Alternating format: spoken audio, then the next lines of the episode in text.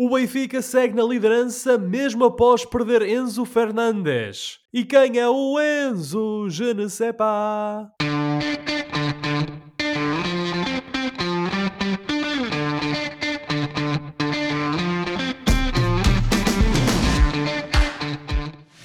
Bem-vindos a uma nova emissão dos Meninos de Ouro, o programa para quem gosta de bola e que está disponível todas as terças-feiras no Spotify, Apple Podcasts, Google Podcasts e em todas as plataformas onde se pode ouvir e descarregar podcasts.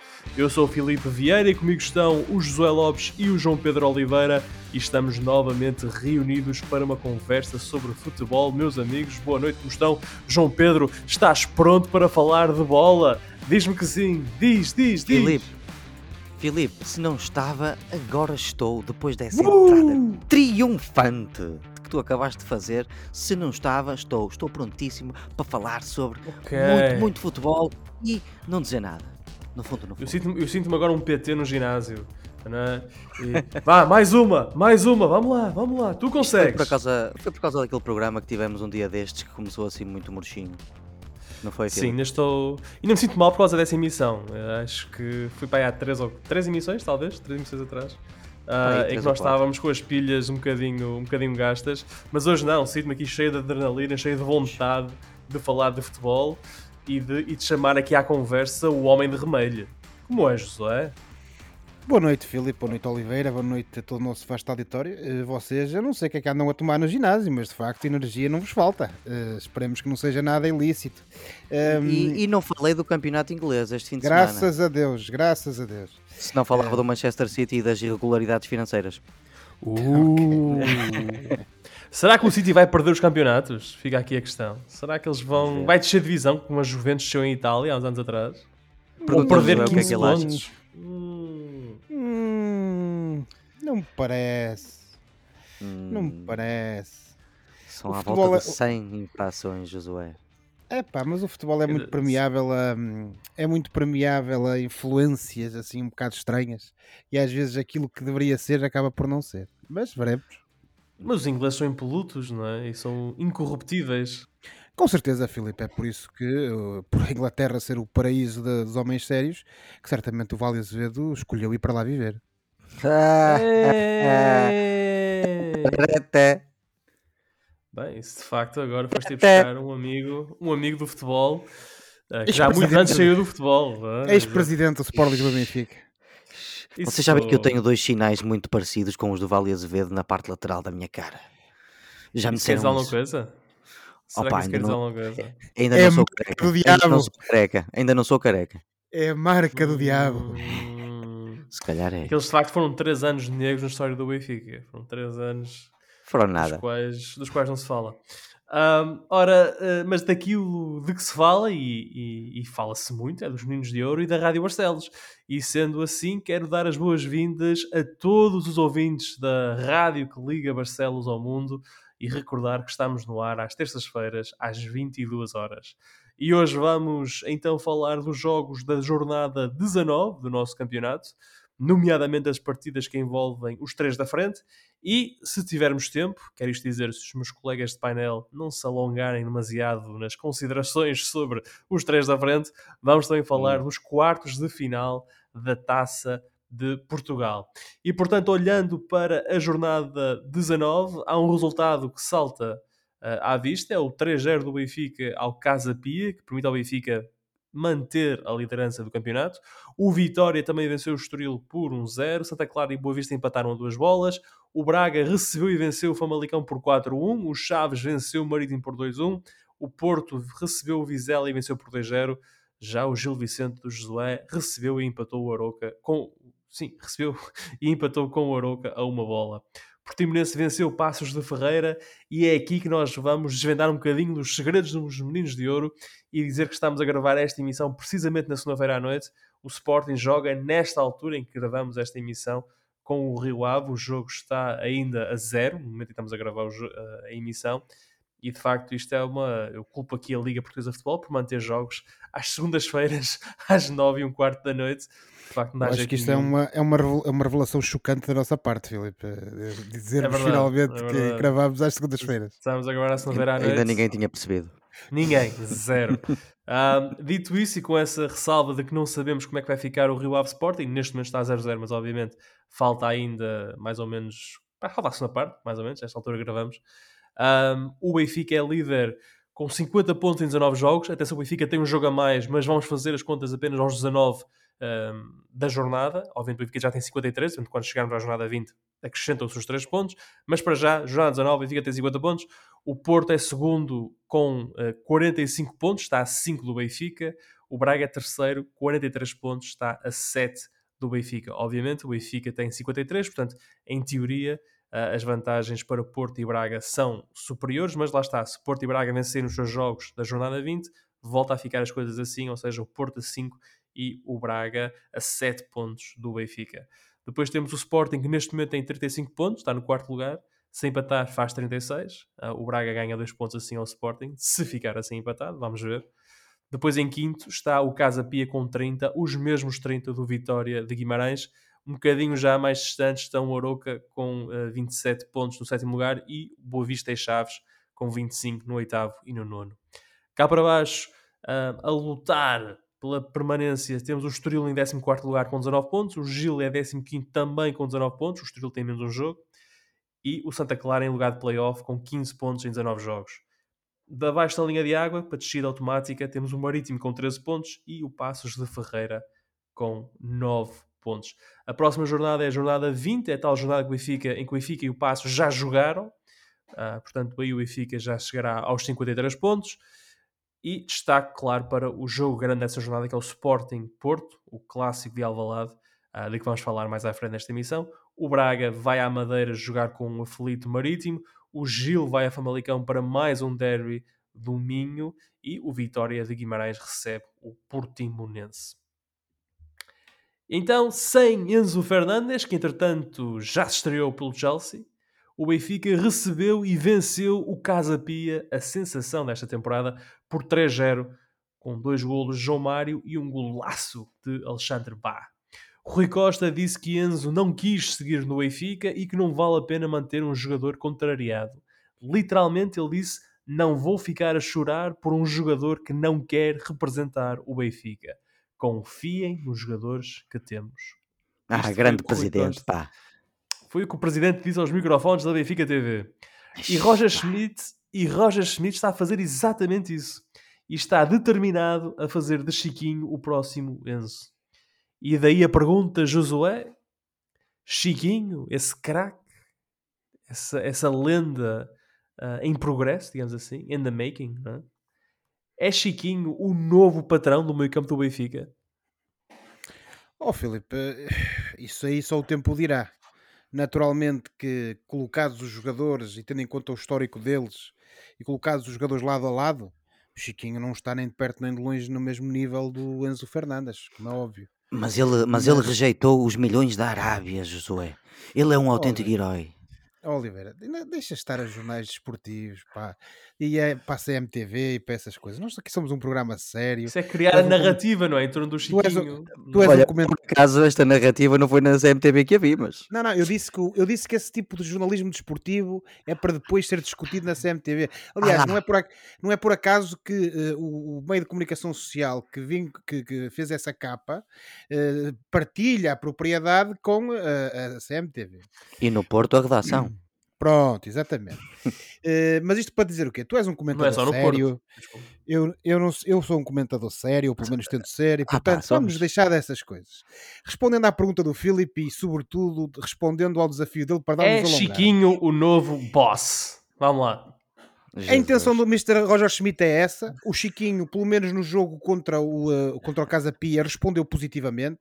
Fez uma boa exibição, um conjunto de bons passes, pareceu-me a mim, que no fundo é aquela missão que, que Roger Schmidt pede ao Chiquinho para, para que faça de Enzo Pérez, digamos assim, Enzo Fernandes, desculpem.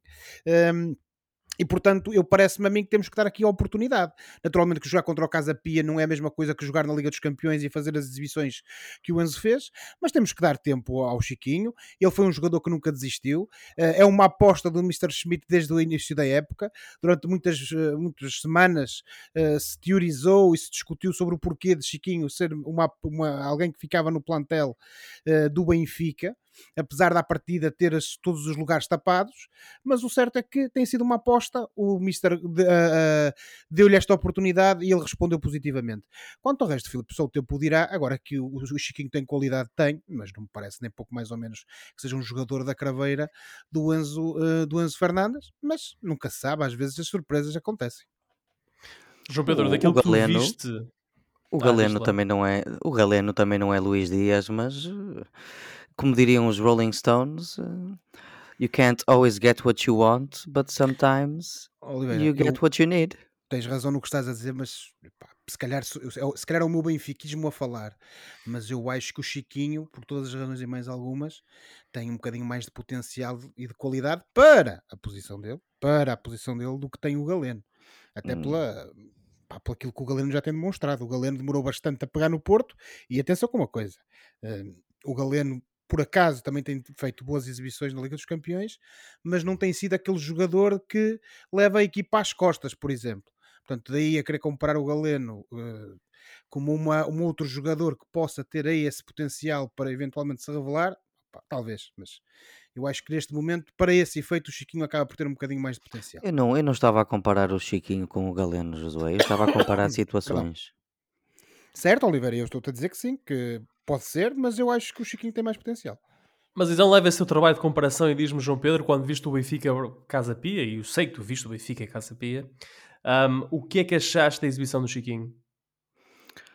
Uh, oh Filipe, perdoa-me, mas eu antes de mais, eu tenho que referir aqui, antes de tudo, uma coisa, porque eu acho indecente num, num painel com dois paineleiros do Benfica ser o paineleiro de Braga a falar no prémio, naquele a quem chamavam de prémio Puscas, o, o, o Totti, o Maldini do Benfica, o André Almeida e a sua despedida. Nem, nem referiram o André Almeida, vocês. Uh, qual Stevie G no Liverpool? o André Almeida ao longo dos últimos anos, sabes? Ele...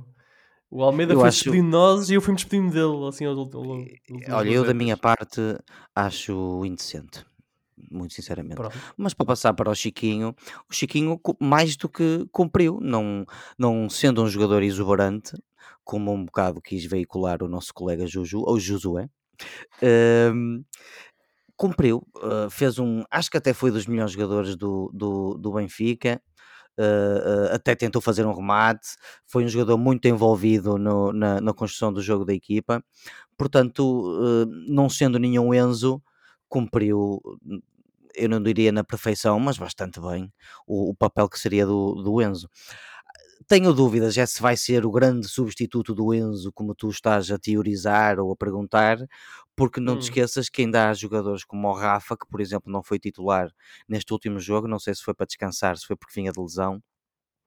Mas o que é certo é que o Rafa saltou do banco na segunda parte e, e quando o Rafa for titular, alguém tem que sair e, e, portanto a coisa andará ali entre o, Chiquinho, o Arsenes e o eu não posso dizer João Mário porque o João Mário está a fazer a melhor época da, da, da carreira dele. Não, estou de acordo o, contigo. O, Acho que quando o Rafa voltar, o Rafa é provável que joga atrás do avançado, o Gonçalo Guedes vai para a esquerda e o Arsenes vai para o meio. Acho que é mais ou menos e, isso. Mas mais importante do que isso é saber que, tem, que, que o Benfica tem ali uma, uma opção válida para poder rodar jogadores, que é uma coisa que o Benfica vai ter que começar a fazer urgentemente.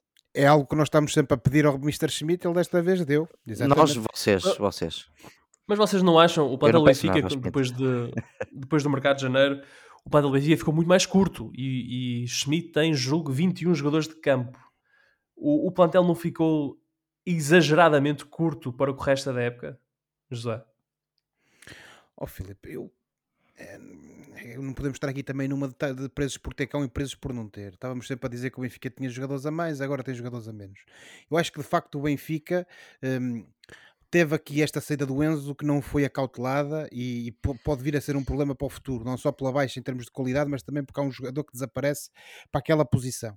Agora, no geral, e tendo em conta que eu acho que mais tarde ou mais cedo os dois reforços que vieram do norte da Europa poderão também passar a ser aposta do, do Benfica. E que diga-se em abono da verdade, ou em, já em uh, diga-se em passagem, jogaram os dois este fim de semana pela equipa B do Benfica. Exatamente, estarão numa, estarão numa fase de adaptação e eu penso que eles também serão a opção no futuro. E portanto, eu parece-me a mim que se for o caso, essa questão não se colocará. O Benfica tem uma época longa pela frente, vai ter eh, embates muito difíceis uh, na Liga, eventualmente na Liga dos Campeões, primeiro contra o Bruges e depois, uh, se tudo correr bem, contra, contra outras equipas que também se qualifiquem para a próxima fase. Uh, o plantel não é efetivamente extenso e rico como nós todos nós, gostar, nós benfiquistas gostaríamos que fosse, mas eu acho que mesmo assim, e sobretudo se tivermos aqui uma alternativa na, no Chiquinho para quando o Mr. Schmidt entender rodar a equipa, acho que temos aqui um plantel que será suficiente, digamos assim, para, para uh, uh, acabar por, uh, por enfrentar aquilo que falta desta, desta temporada. E como é óbvio, o Guedes vem acrescentar o mesmo, é opções de rotati para rotatividade. O Guedes parece-me ser um, um, grande reforço para o Benfica, é um jogador que está claramente acima daquilo que é a média da Liga Portuguesa. Um, e penso que com o Rafa recuperado a 100%, o Benfica pode ter ali soluções para o ataque, que por exemplo o Draxler, por nunca ter efetivamente uh, chegado a, a Lisboa, uh, não conseguia dar, e também com o Neres agora nesta fase um bocadinho complicada e que não se sabe se ele está lesionado, se está recuperado, se está... Uh, pior está, estar... quer dizer, está a jogar pior. Eu... Está a jogar pior do que estava no início da época eu acho, mas contra o Casa Pia ele já esboçou ali um, qualquer coisa. Filho. Fez um bom jogo contra o Casa Pia também, embora também não tenha um, fei, um jogo de, de, encher o olho, até fez uma assistência.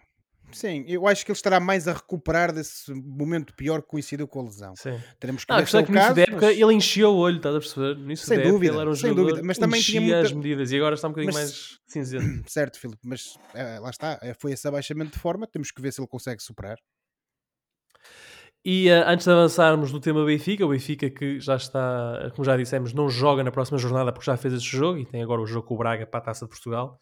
Um, eu tinha aqui nas minhas notas uh, dizer uma coisinha sobre o André Almeida que uh, era um jogador, foi um jogador que para mim sempre deu esperança, porque eu sempre pensei assim: se o André Almeida conseguiu ser jogador do Benfica, capitão do Benfica, ganhar 15 títulos no Benfica, tudo é possível. Basta acreditar. E acho que isso, isso é, é, uma, é uma lição que o André Almeida nos, deixa, nos dá a todos. Isso é, é, é uma falta de, de, respeito e mais uma vez é o Bracarense a pôr ordem nesta casa.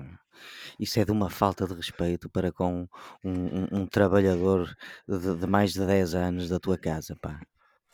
Não, é, é, pelo contrário, acho que é o máximo respeito. É, foi, um foi um jogador que se fez com muito, muito, muito, muito trabalho. Aliás, até a mãe dele disse numa entrevista que nunca esperava que ele chegasse a jogador do Benfica. A este nível, e, chegasse ao nível do Benfica. E normalmente as mães são as nossas maiores fãs. Exatamente. ele, era, ele, ele tinha, ele era, aparentemente fazia atletismo, portanto tinha essa, essa capacidade física, mas tecnicamente estava bastante atrás. E, e, não é por acaso que ele é médio e é o Jorge Jesus começa a pô nos laterais porque era ali que ele podia.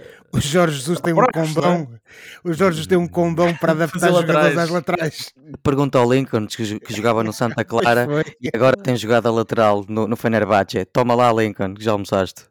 Toma lá. Mas bom, André Almeida, uh, o meu, meu abraço.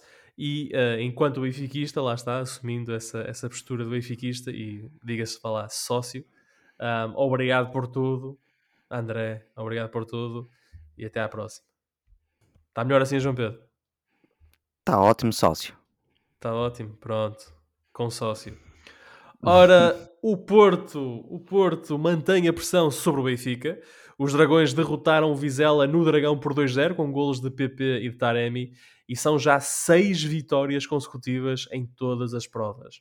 Estes três pontos foram ainda mais importantes por terem chegado antes do clássico de Alvalade na próxima jornada.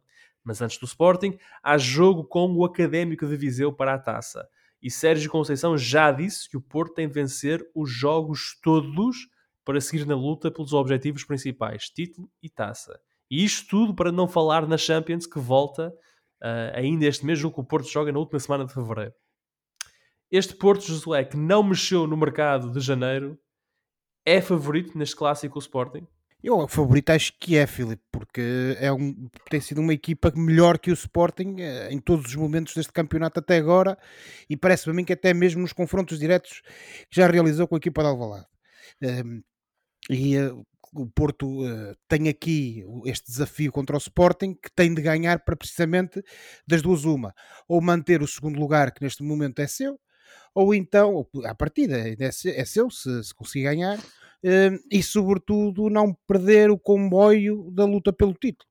E, portanto, parece-me a mim que vamos ter um Porto com bastante vontade e como é seu apanágio dentro de campo, e é um Porto que, apesar de não ter mostrado um futebol de muita qualidade nos últimos dois jogos, e este, este jogo não foi, este último jogo não foi, não foi exceção contra o Vizela, um, apesar do Porto ter ganho merecidamente, mas o, o, não, não, esteve com grande qualidade em campo. Temos um Porto que tem mais soluções, tem melhor futebol, tem melhores jogadores, a meu ver, que a equipa do Sporting, e portanto é claramente favorito para ganhar esse, esse, esse clássico com a equipa do Alvalade. João Pedro, o Porto chega ao clássico dois pontos à frente do Braga E se tudo ficar assim, 9 pontos à frente do, do Sporting, o Sporting, volto a dizer, uh, está agora no intervalo empatado a zero. Um, e por isso, João Pedro, o Bracarense em ti, ou neste caso o Braguista, porque Bracarense somos todos, mas tu aqui és Braguista, estás a torcer pelo Sporting no Clássico ou estás a torcer pelo Porto? Estou a torcer pelo Sporting, claro. Ah, uh, é assim, sempre olhar para é, cima, não é? Sempre olhar para qualquer, cima. Qualquer adepto de qualquer clube hum, está sempre a torcer para que o clube que está acima perca, não é? Uh, neste caso, a pergunta torna-se um bocado mais complexa, porque o Sporting também está perto, mas enfim, estes cinco pontos eu vou deixar que, que eles continuem a enganar o pessoal e a enganar-me a mim um bocadinho. E, hum, e, como é óbvio, vou continuar a preferir que o Porto perca com o Sporting, embora se olharmos para isto de uma forma um bocado mais fria, à partida o Porto é favorito para este jogo. Vocês concordam comigo, não é, colegas? Ah, eu penso que sim, acho que o Porto é favorito, acho que o Porto está em melhor forma, isto tem melhor equipa que o Sporting, mas é um jogo em casa, o Sporting acabou de dar 5 ao Braga, tudo pode acontecer. Sim, obrigado por me lembrares disso. Nestes, nestes clássicos é verdade, não, não interessa assim tanto quem é que está melhor. Pode ter alguma interferência o, o quão presente está o último jogo que fizeram, que fizeram juntos, e isso poderá eventualmente beneficiar um destes dois clubes, essa proximidade desse, desse jogo recente, uh, a retificarem certas coisas que, que devem retificar. Mas aquilo que me parece é que vai ser mais um jogo, mais um jogo quentinho, quentinho. O, o Sérgio Conceição já começou a falar na, na azia que os outros têm por o Porto ser campeão e tal, já está a começar a fazer mind games e portanto eu, o, o meu pelo menos prognóstico em termos climatéricos é que vai ser um, um, uma tempestade. Ah, isso estou de acordo.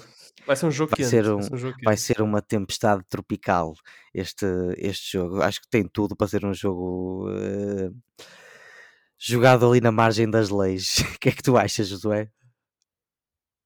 Bem, que, isso, que vai haver muita ali bastante. Uh, há molho ou não há? Dizer, uh, eu não queria utilizar um termo desses, mas que vai haver ali muita intensidade, sem dúvida que sim. Isso estamos de acordo.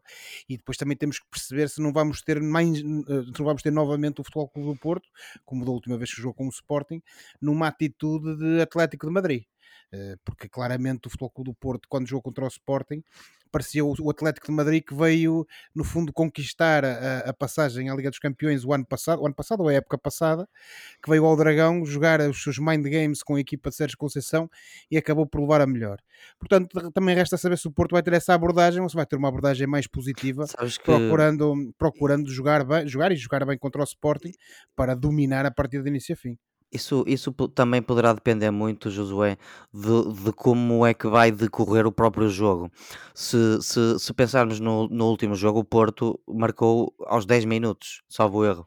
Ou seja, desde cedo se apanhou em vantagem e terá, e, e agora especulamos, estou a especular um bocado, caído um bocado na tentação de controlar mais o jogo do que propriamente partir para o, o 2 ou o 3-0 em que asseguraria a, a, a vitória. Portanto, Mas, acho que também conta... pode depender. O Porto tem que entrar uh, para dominar o jogo se quer, se quer uh, continuar a lutar pelo título. Certo? Mesmo jogando em Alvalade, não estou errado, pois não vai jogar em Alvalade. Sim, mas oh, joga em Alvalade, sim. Sim, o meu ponto ali era mais no sentido que o domínio do Porto possa ser exercido de outra forma seja, um pouco mais de contenção e depois procurar apanhar o Sporting em desequilíbrio e aplicar-lhes a, a e aplicar-lhes o golpe, compreendes? Era mais nesse sentido. Eu, eu Porto, acho que o Porto, o Porto vai, estará... querer entrar, vai querer entrar a dominar o jogo. Veremos. Acho. O Sporting, acho. O Sporting que neste campeonato pode, já não tem palavras, julgo eu, a dizer em termos de luta direta pelo título, mas será importante na luta pelo título, porque o Sporting recebe na segunda volta, e já recebeu o Braga e venceu por 5-0, e de certa forma atrasou o Braga ainda mais na luta pelo campeonato, e portanto, se calhar agora já não é tão previsível que o Braga possa lutar pelos dois primeiros lugares. Recebe agora o Porto e depois, uh, é na penúltima jornada, recebe o Benfica.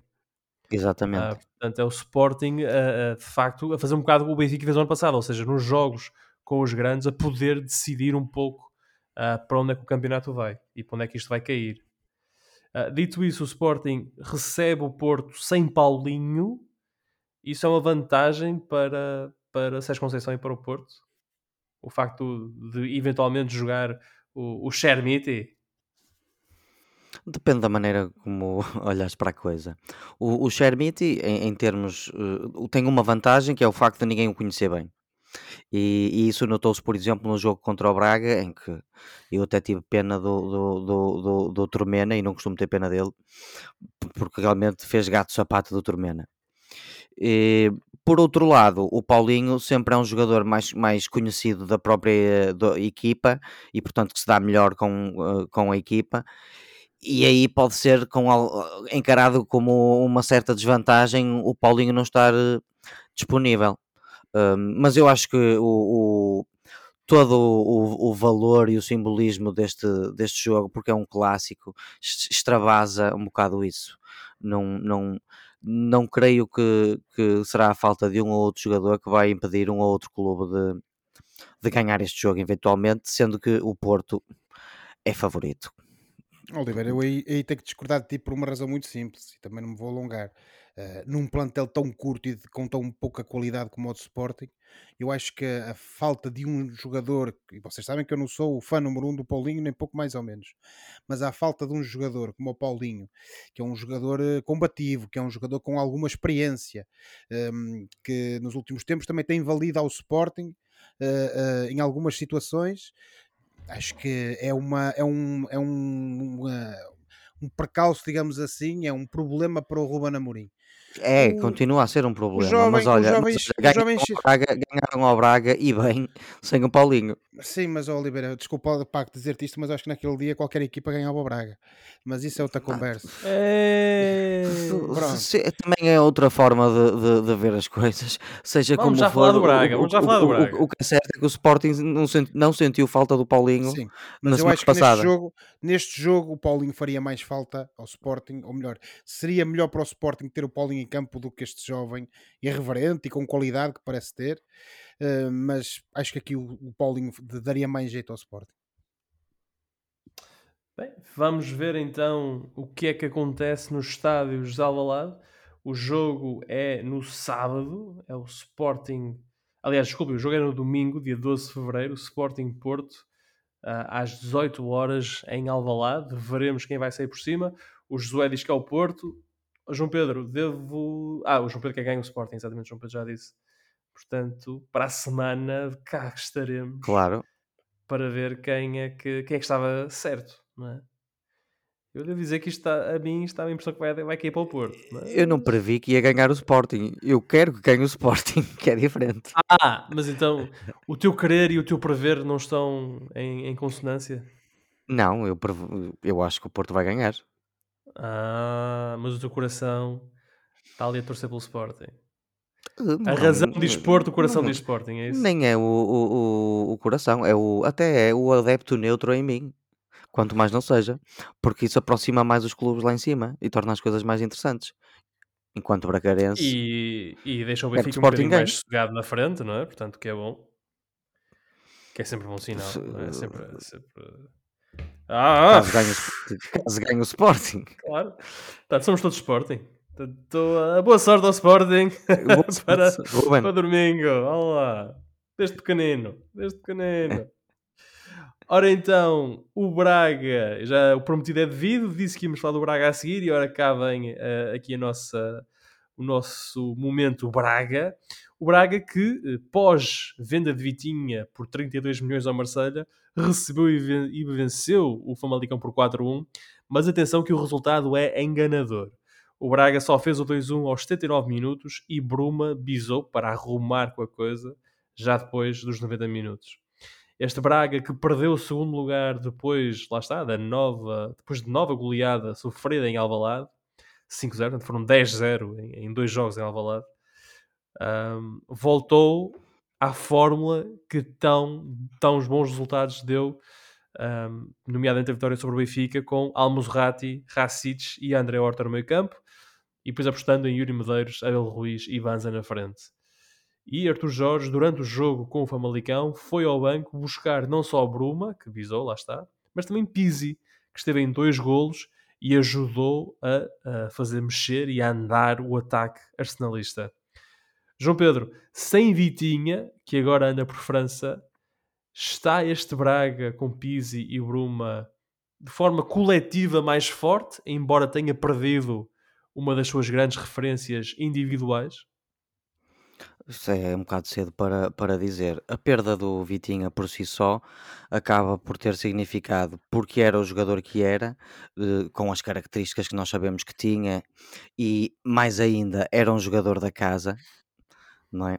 Portanto, por si só, a perda já não é muito boa, porque só sobram dois avançados e à partida, sendo que à partida, peço desculpa, têm que jogar os dois a titulares. Portanto, o, o Braga perdeu o Vitinho e não, e não foi buscar nenhum, nenhum avançado para precaver o, para pelo menos ocupar um, terceiro, um lugar de terceiro avançado na equipa. Isto não é um risco, embora eu não acho que seja assim um risco por aí além. Até porque compramos dois jogadores que entraram bem e agora vamos ver o que é que vai ser deles para o resto do campeonato. O, o Pizzi e o, e o Bruma, como podemos ver este fim de semana, entraram na segunda parte do jogo e resolveram uh, o jogo em favor do, do Braga, basicamente, para ser assim bastante sim, tiveram conciso. os dois influência direta na, o, no resultado. O Pizzi com dois momentos de pura classe em dois lances de golo, um deles foi assistência, e o Bruma com, com dois golos. Eh, ele que esteve nos últimos 10 anos no Galatasaray, no Gaziantepspor, no Real Sociedade, no Leipzig, no PSV, no Fenerbahçe e agora no Braga.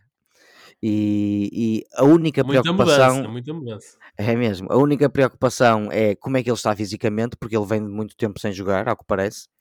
E depois na questão do Pizzi é como é que ele está também fisicamente, principalmente porque vem de um campeonato muito menor ao, ao nosso. Eh, eles, é certo, entraram bem nessas segundas partes, mas temos que ver se vão ter algum tipo de consistência e tendo essa consistência poderemos dizer eventualmente que o Braga, se não, esteja, se não está mais forte, pelo menos manteve mais ou menos uh, a força. The force, por assim dizer. Tu antes vês um cenário em que o Pizzi é, por exemplo, titular no Braga? Antevejo um cenário desses, até porque o Braga ainda não abandonou as, as competições europeias e convém uh, rodar o plantel por, por, por questões de cansaço. Um, mas acho que é mais importante do que isso é, é o que é que ele pode dar em termos de experiência um, a esta equipa. Ele que até já foi jogador do Braga e, e tudo. Houve aqui um, alguma celeuma com a, o regresso dele, mas isso é, é, é é ridículo. Ah, o adepto é de bola que perdoa tudo. Ele, ele que marca uns golos ou faça umas assistências, isso passa tudo. As pessoas têm que separar, uh, saber separar as coisas. Ele agora é jogador do Braga, ele está ali para servir o Braga. Nós temos é que apoiar os, os, os jogadores do Braga. Tudo é, o resto é, que, que vá para além disto é só estupidez.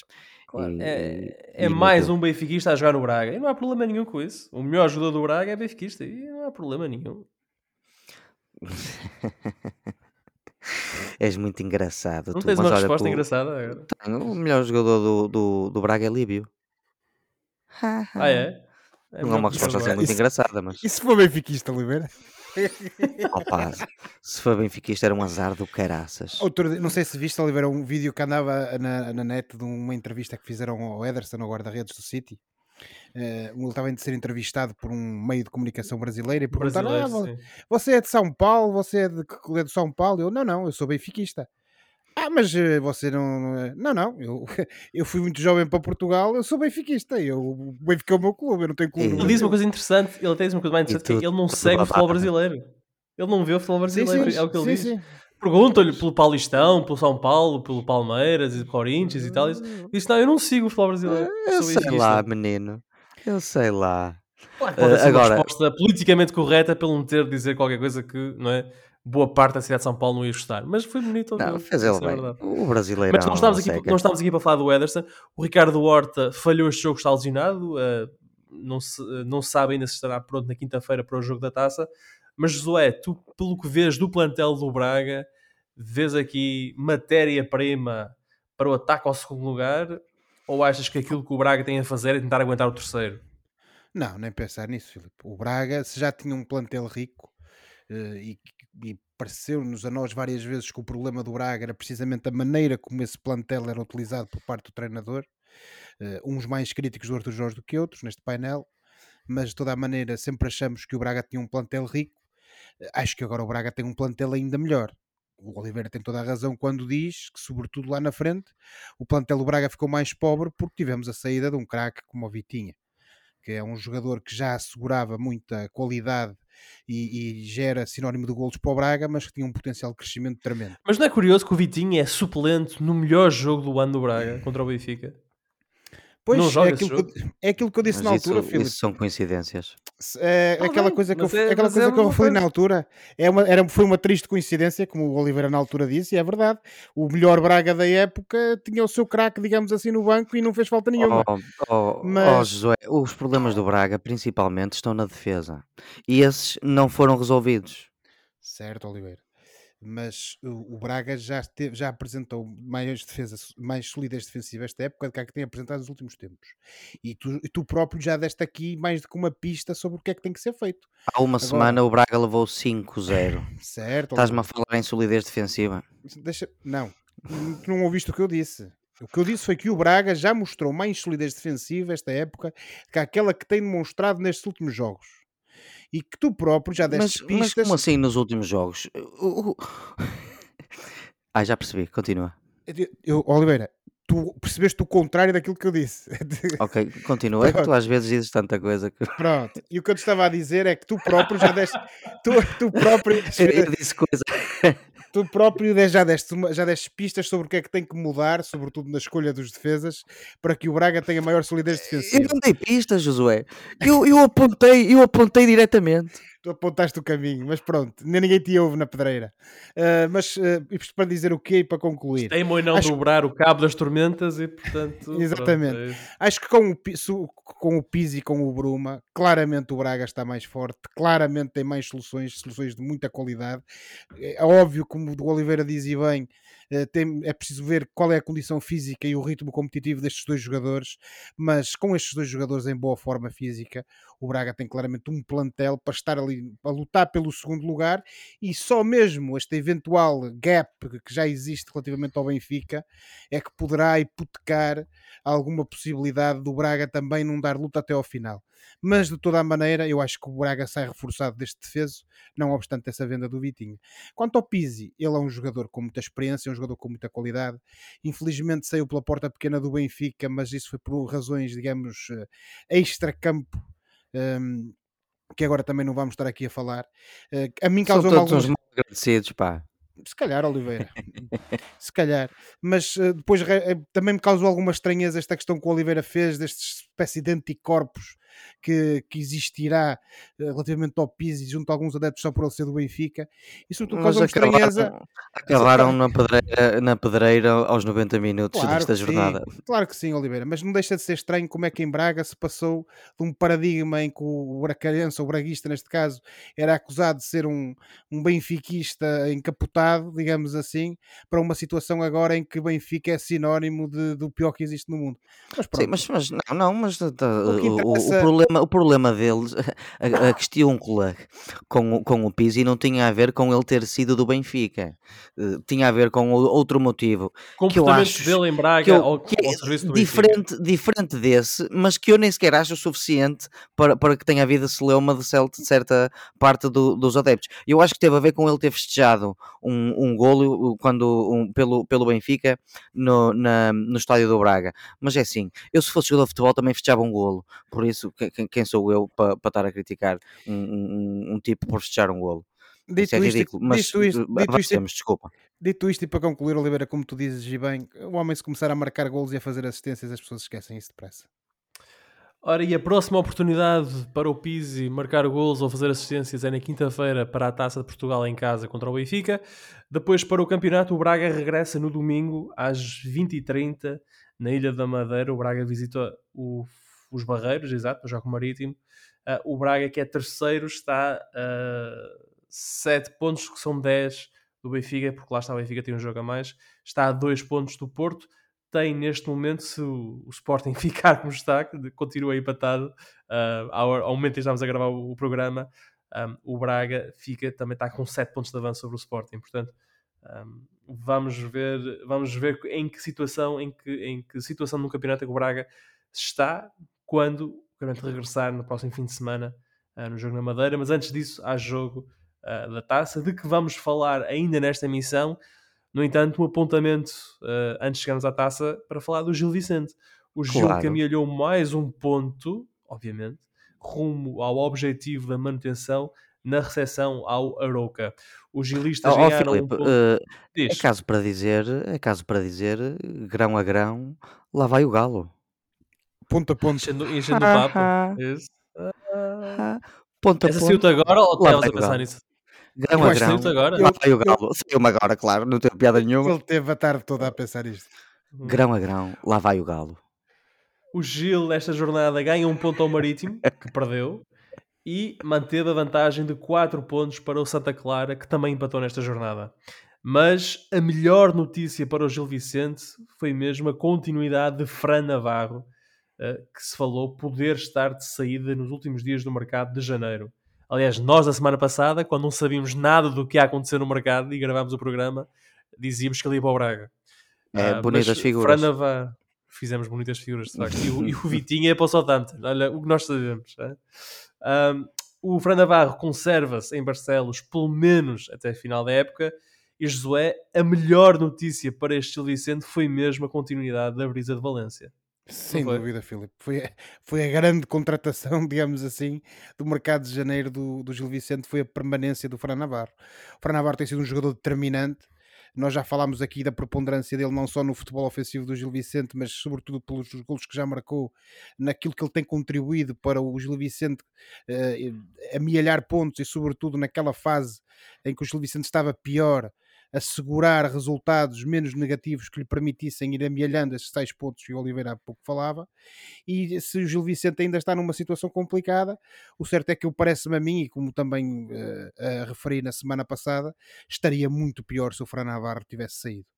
Uh, não sabemos o que é que terá sucedido para que eventualmente esse suposto negócio com o Braga tenha, caí tenha caído. Uh, no último dia falou-se que ele estaria prometido ao Futebol Clube do Porto uh, e que depois iria para lá no final da época. Ainda não foi confirmado. E, portanto, o certo é que o Jorge, Nuno, o Jorge Nuno não sabe quem é. Pronto, era isso mesmo.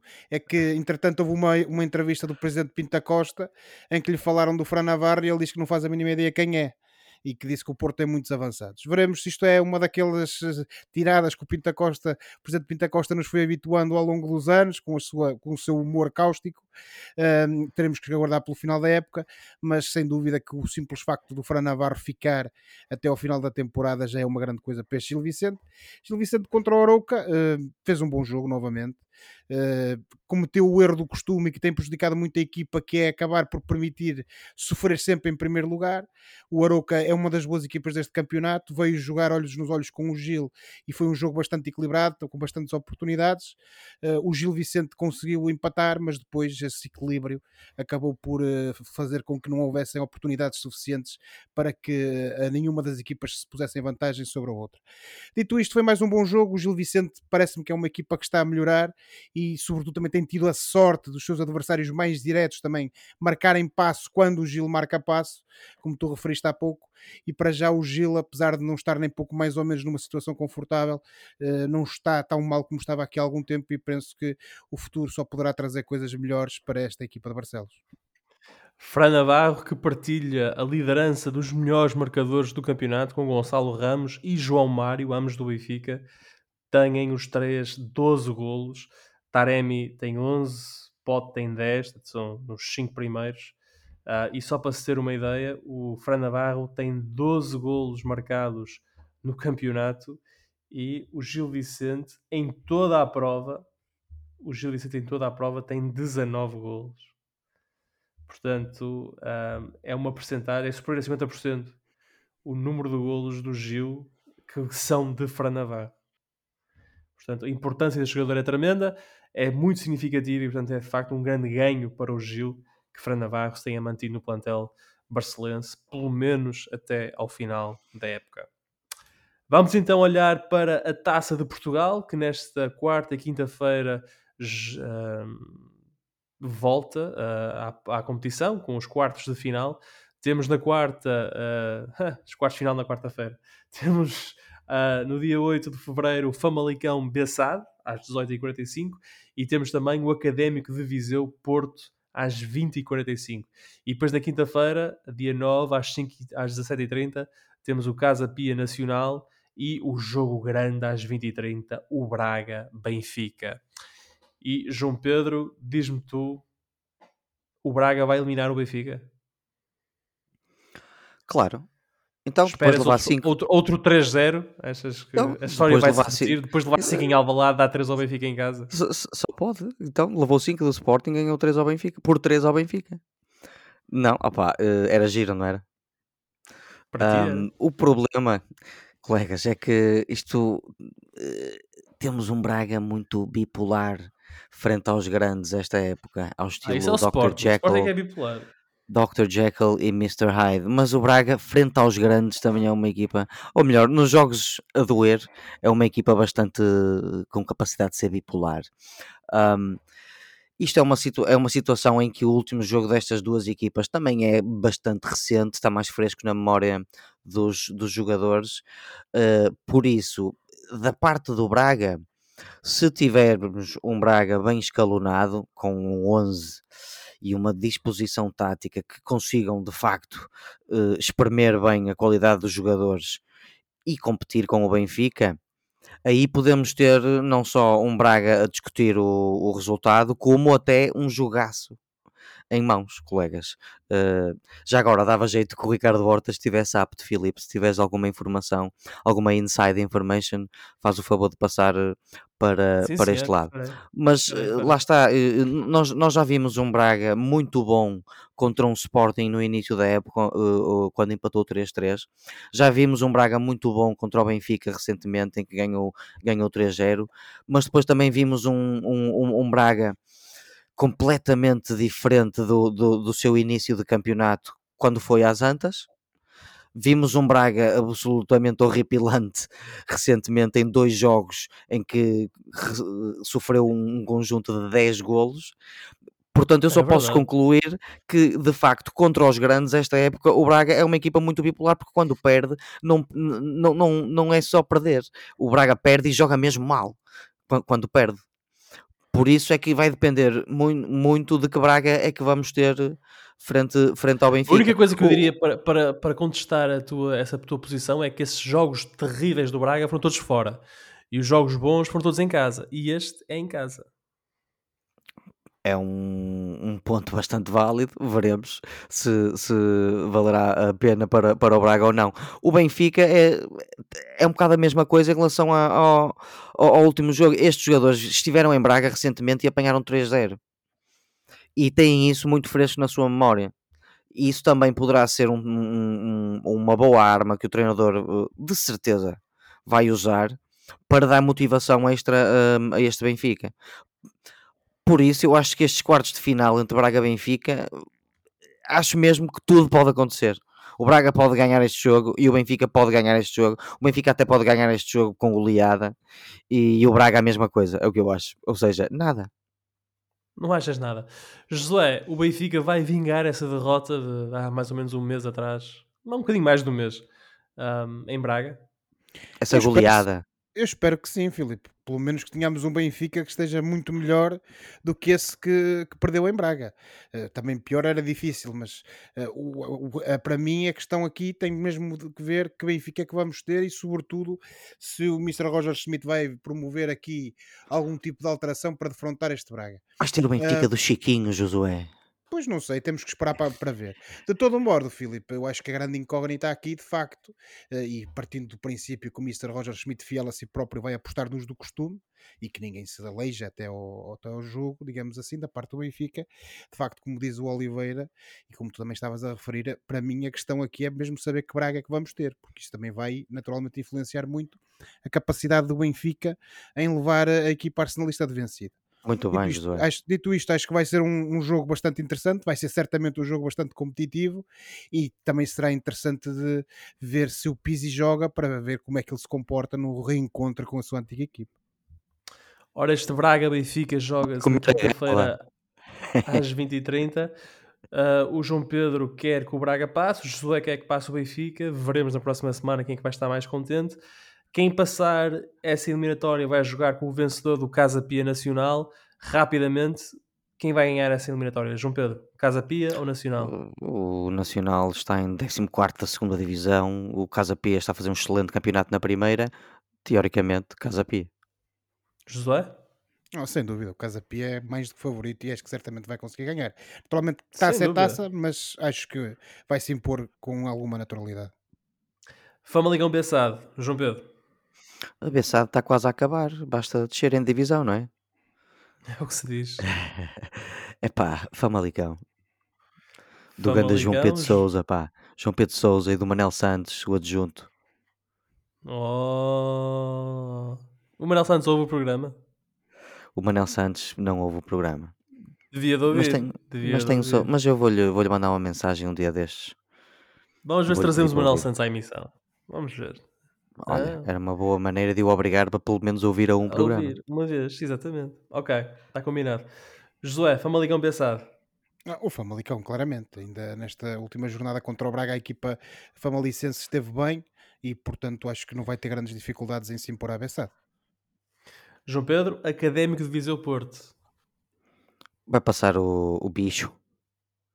Vai passar o bicho? Ótimo. Claro que não, claro que não, vai passar o oh, caramba. E tu, José, deixa-me adivinhar, Porto. O que mais queres que eu te diga? não é? Acho que okay. o Académico de Viseu é uma equipa bem orientada pelo Jorge Costa, tem demonstrado na, no, no, campeonato que, que é uma boa equipa, mas não tem argumentos para levar de vencida este Clube do Porto, acho que nem pouco mais ou menos.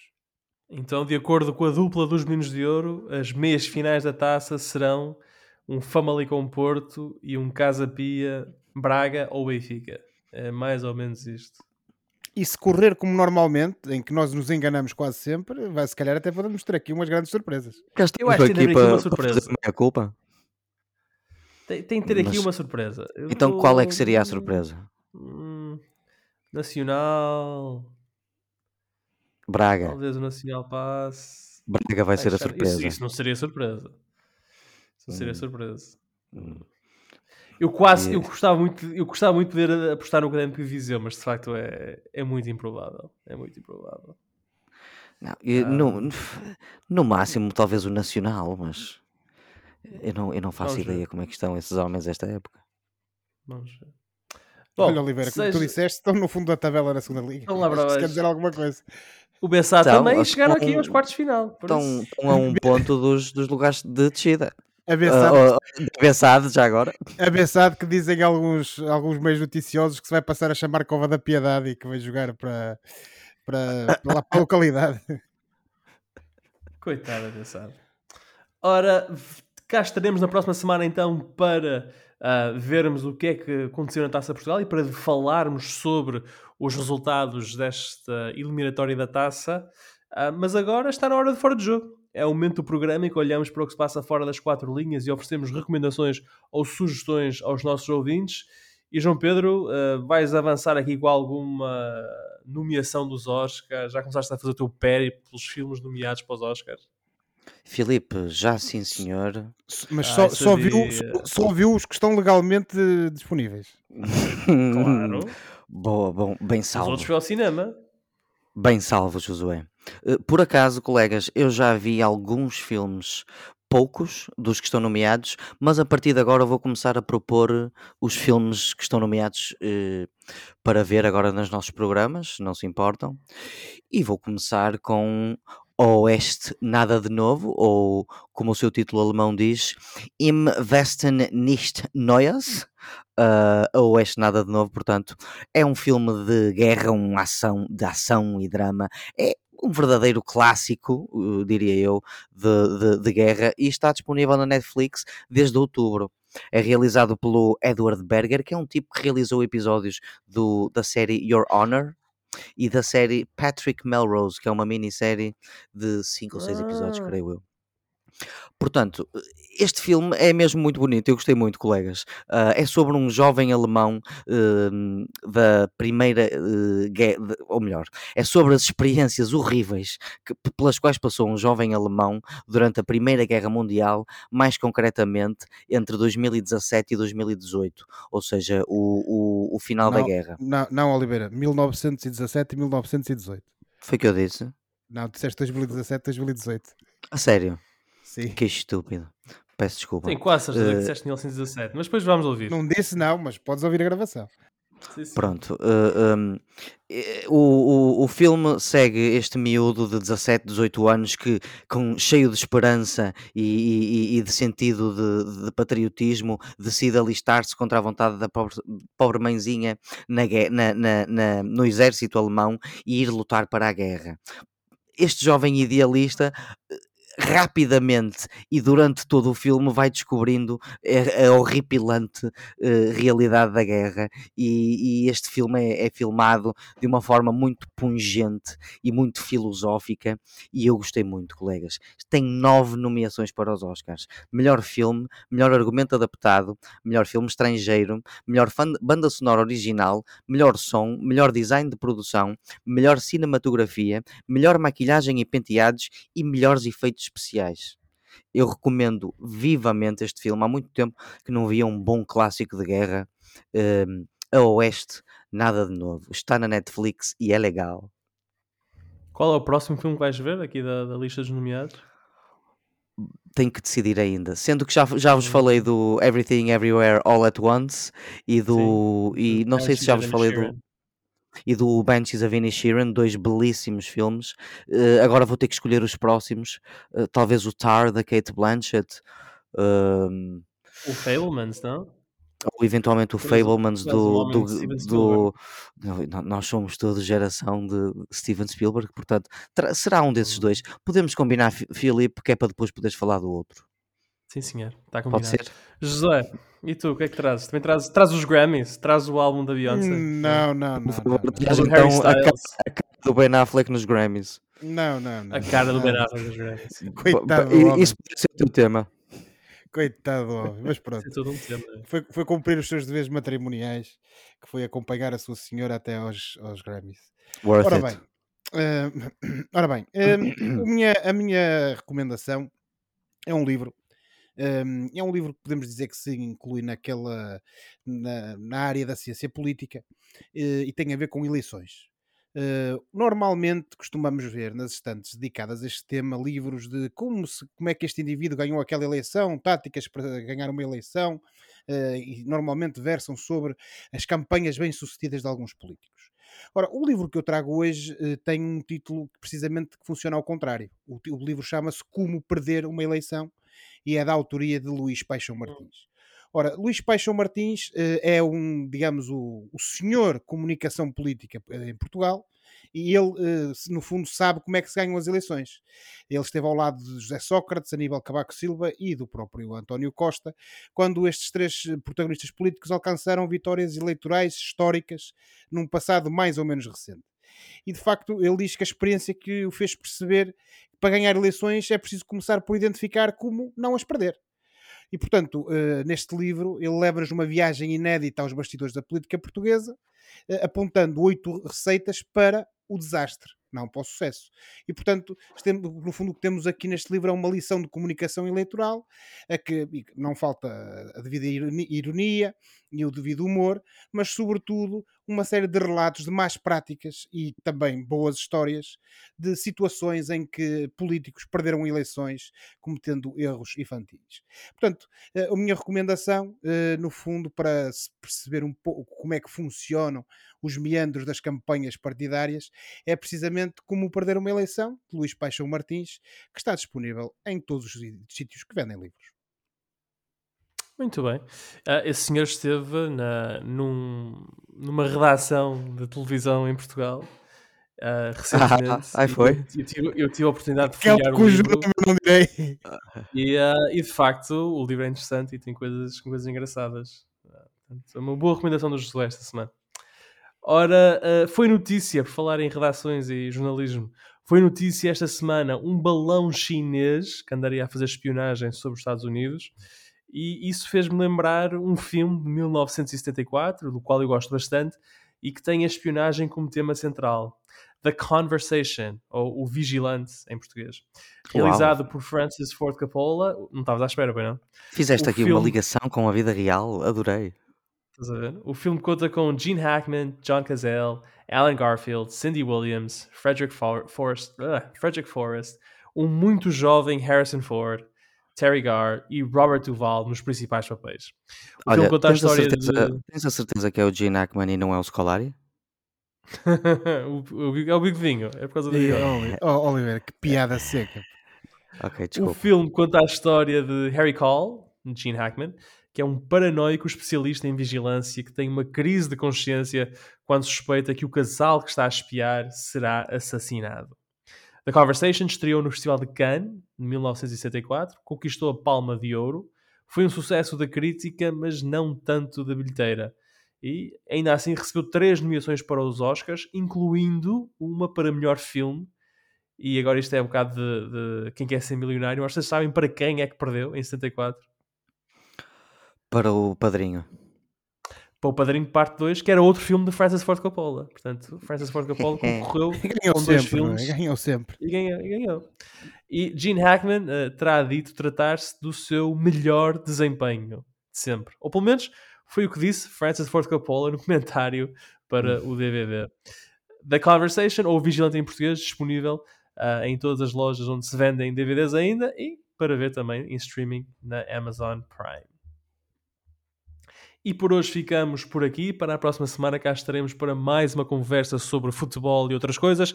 Não se esqueçam que podem subscrever o canal dos Meninos de Ouro, disponível em todas as plataformas onde se pode ouvir ou descarregar podcast, para serem notificados de cada vez que publicarmos uma nova emissão. E quando subscreverem, podem também avaliar o programa com 5 estrelas. Podem também entrar em contato connosco enviando um e-mail para os e seguir-nos no Facebook e no Twitter. E à hora que fechamos esta gravação, o Sporting continua empatado com o Rio Ave, portanto perde dois pontos na luta pelo terceiro lugar para o Sporting Clube de Braga. E pronto, com isso, boa semana, bons jogos, tchau. Tchau, boa semana e que continue assim o resultado do Sporting. Tchau, boa semana, vejam filmes e vejam futebol.